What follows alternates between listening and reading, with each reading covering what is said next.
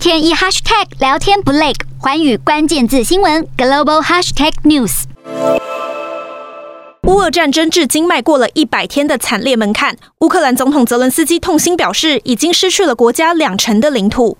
泽伦斯基在二号向卢森堡国会视讯演说，呼吁议员支持乌克兰加入欧盟。当前战事最严峻的乌东顿巴斯，其中卢甘斯克目前只留两座城市，其余地区都已经被俄方攻占。顿内茨克也被频繁轰炸。不过，有英美分析指出，在乌克兰痛失两成领土时，俄军也失去了两成战力，而且现在的作战进度更是极其缓慢。美国企业研究所智库学者凯根直言批评俄罗斯的战略很糟糕。虽然在战场上有所斩获，但部队已经疲惫不堪。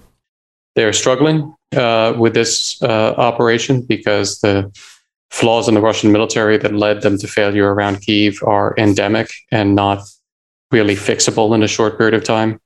凯根认为，俄军士官缺乏独立思考的训练，基层没有权力或能力指明战略缺陷。相反的，乌克兰与美国及北约国家一同训练了七年的军队，懂得以西方风格作战，能以更灵活的方式完成任务，并且俄军大多用炮火空袭乌克兰，很少派装甲深入乌方城镇，因此难以长时间掌控占领区域，让作战进度既缓慢又混乱。